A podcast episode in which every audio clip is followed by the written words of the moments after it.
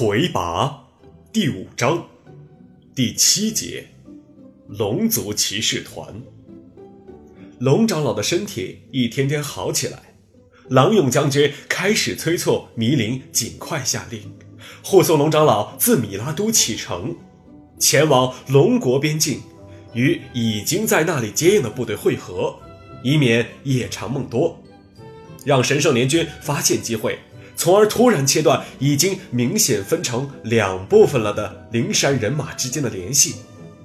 迷林说：“他觉得长老似乎对于回国一事有些犹豫，并不那么急迫。所以你要下令，魁拔四阁下。”郎勇将军拍了拍迷林的后背：“你想让长老去承担率领外部军事力量？”入侵祖国的责任吧？那长老会怎么想这件事呢？迷林困惑地看着郎勇将军。我一直认为我很了解长老，但是在正经事上，我觉得只有你才真正了解他。是的，他是一个可以做国王的人，我这个做将军的。当然比较熟悉他的一些思路，他正处于两难的境地。一个作为灵山人的他，和另一个作为龙族人的他正在较劲。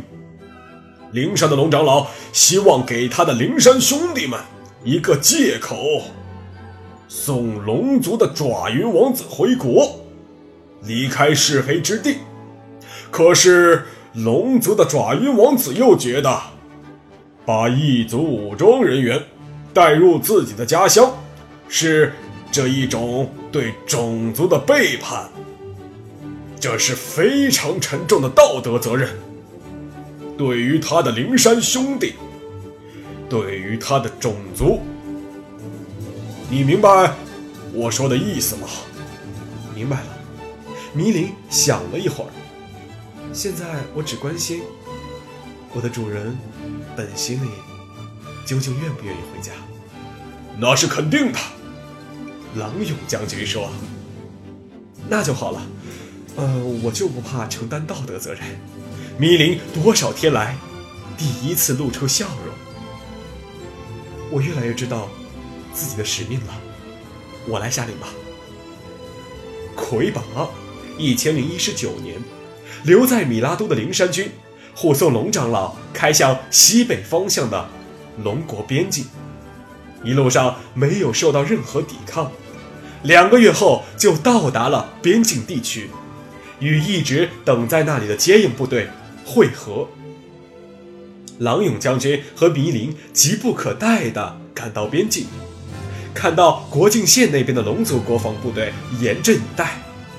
那是生活在边境地区的阿赫留瑟家族的骑士团，军容装备都很漂亮。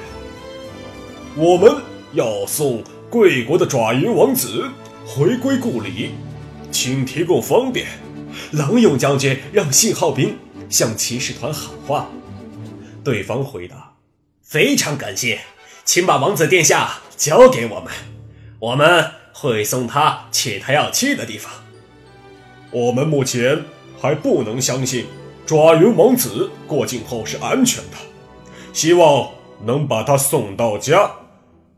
龙族土地是不能让成群结队的异族军人践踏的，我们无法答应你的请求。那我们就按妖侠的规矩来一次决斗吧。为了公平起见，都放下文耀。这是不可能的，文耀是每个妖侠的荣誉，文耀离开自己的身体，就等于承认失败。明白了，两天之后，我们按各自习惯的方式对决，请做好准备。请你们转告爪云王子殿下，一旦交战，我们不能保证他的生命安全。谁要你们保证他的生命安全？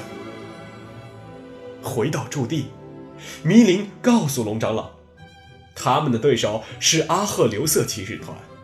龙长老告诉迷林，这是龙族的一大家族，与他的家族一样古老。龙长老沉浸在对故国的回忆中，整整一个晚上，如数家珍地讲着龙族的历史。以幽龙潭为中心，长梦之河为纽带，不同水域的龙族分属马朵布沙、卡拉肖克、梅隆尼卡、阿赫留瑟、克勒米罗这样的五个大的家族。古时候，每个家族都有着自己的王，他们有各自的方言和风俗，都以捕鱼为生。起初，各部落之间偶有摩擦。但随着与盗鱼者异族摩擦的加剧，龙族各部有团结融合的趋势。人口最多的卡拉肖克家族一向较受尊崇。古时候，卡拉肖克家族的少年卡拉肖克林，在幽龙潭发现神奇的金之木，把它献给了天神，得到了神的帮助，渐渐地统一了各部落，统一了语言，发明了文字。建立了以卡拉肖克家族为核心的五大家族统一体国家，成为第一任龙国国王。从此，龙王以世袭的方式在卡拉肖克家族代代相传。但五个家族之间经常是会出现矛盾的，日子久了，大家也都不满于卡拉肖克对王权的垄断。战邦年代，龙国出现了内乱。战乱起因于天宠卡拉肖克风欲在游龙潭中心建设新宫。大蛮荒时期本来就生活艰苦，他的这一决定激怒了本就对卡拉肖克家族心怀不满的其余各族。卡拉肖克风被刺杀，龙族内战开始了。魁拔六百五十六年，在宿敌异族的突然插手下。卡拉肖克家族溃败，第一轮内战结束，阿赫留瑟家族取得新的王文耀。三年后，阿赫留瑟家族在龙翼满月战争中失利，引起了其余家族的不满。梅隆尼卡家族取代阿赫留瑟家族成了王文耀的主人，但内战并没有结束。十四年后，马朵布沙家族。以自己的勇武取得王文耀地位，趁兽翼战争打得不可开交之际，带领族人对游龙潭沿岸的异族守军发起反击，夺回了失地，就此巩固了马朵布沙家族在龙族众族中的地位。龙族内战基本结束。马朵布沙家族执掌王位之后，非常注意总结历史教训。认为国王及独裁者的愚昧认识是导致王位频繁更替、战乱不断的重要原因。他们约请各大家族中的智者一起商讨和制定国法，慢慢形成了一套由联合议会决定国家大事，而由王室委派国王象征最高权力的政体。虽然家族矛盾仍然存在。但马朵布沙愿意与各家族分享政治权力的姿态，使其余各族对马朵布沙家族更加信任。他们都不认为别的家族会比这个家族更不容易出现独裁者。我的先祖确实是有智慧的，他知道信任的力量。比多少个骑士团都要强大的多，龙长老说：“你说的这个阿赫留瑟家族，一直相信骑士团决定一切，军人的地位很高，反而很少打胜仗，主要就是因为他们之间缺少信任，谁都怕。”自己出力，便宜了别人，谁也不相信同伴会照顾自己。打起来谁也不管谁，顺了还可以，只要遇到困难，马上就崩溃。在一旁听着的郎勇将军意识到，这是龙长老在暗示他对手的特点，心领神会。战前动员时，他告诉士兵们，这一战宁愿前面多流血，也不要把血留在后面不行了的时候再流。只要前面打出狠劲儿，后面就不战而胜了。交战时，郎勇将军指挥部队，一开始。就做出一副与对手拼命的姿态，在集群卖术的招数上，也一开始就用出一般会留到最后才用的拼招。没几下，阿赫留瑟骑士团就开始溃败。狼将军命令全速追击，一下追出将近三十公里。迷林背着龙长老开始踏进龙国土地的时候。他看到，到处都是原地站立、摘下文药、承认战败的龙族骑士。放下文药就好，魁拔四，宽恕你们。狼勇将军用他很不地道的龙族语言对一个个降者喊着。他总是故意把魁拔说成魁拔四，好像这样很有趣。在整个阿赫留色地区，他们所经之地再没受到抵抗。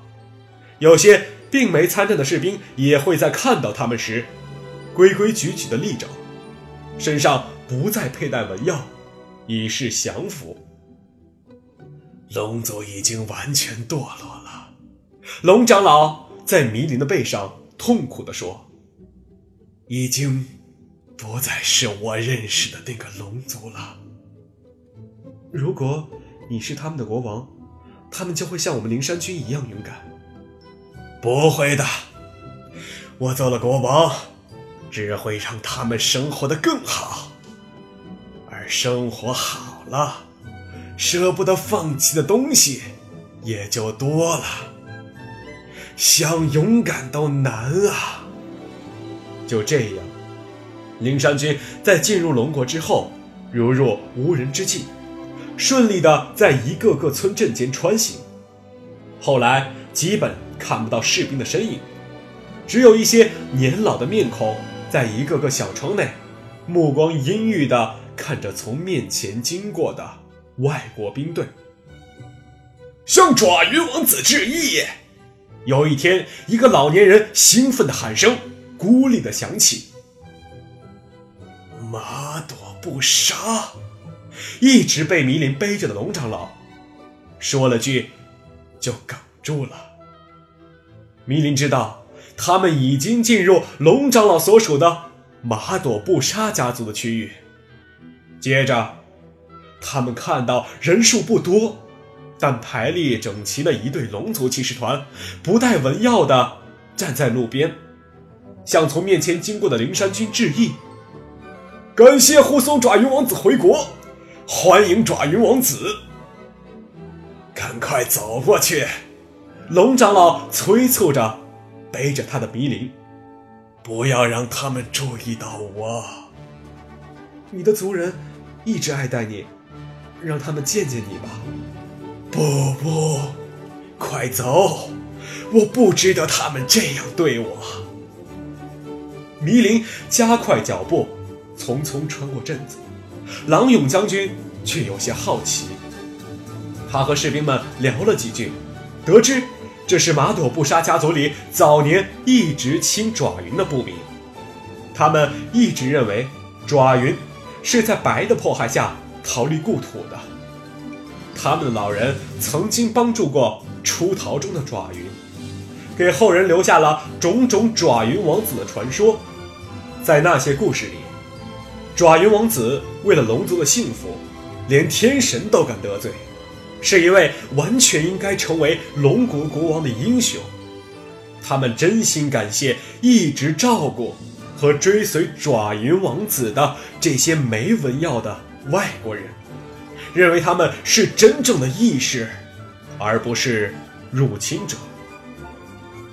我们保护不了的英雄，你们保护着，还有你们这更值得尊敬的朋友吗？这是爪云王子的部队，爪云王子带着自己的部队回到自己的国家，怎么能说是入侵呢？狼勇将军大为感动，没有没收这里的人们的文药，还下令送给每一位当年曾经见过爪云王子的老者一瓶酒。酒瓶上写着歌颂爪云王子的诗。在故乡的气息中，龙长老觉得他们已经接近游龙潭，很快就可以到达首都光荣城了。一个中午，被迷林背着的龙长老兴奋地说：“他已经闻到了游龙潭的气味，正值鱼汛季节。”扁鱼的香味很诱人，我请你吃扁鱼，长梦之河的扁鱼能让人做好梦。他们沿着大路绕过了一片树林，进入一块开阔地，突然看到那里站着一队排列整齐的龙族士兵，身上也都没有带文药，但从服饰上看，已经不是。马朵布沙家族的人了，放下文药就好。魁拔寺宽恕你们！郎勇将军得意地喊着：“您误会了，将军。”对方一个年轻的军官语调优雅地说道：“我们只是按照你们认为公平的方式与你们交战而已。我们也认为这样很公平。”郎勇将军和整个灵山军都停住了，他们似乎很不习惯这种从没见到过的场面，一下有点反应不过来。卡拉肖克家族，听口音是，迷林背上的龙长老轻声说道。龙族骑士们一起拔剑的声音，让迷林的汗毛都竖了起来。迎战！迷林大声喊着，这时，骑士团已经扑了过来。狼勇将军猛醒过来，连忙指挥军队迎战，但已经晚了。已经越来越习惯于接收文耀的灵山军妖侠们，完全失去了往日的机敏和勇猛，在突如其来的痛击下，很快处于劣势。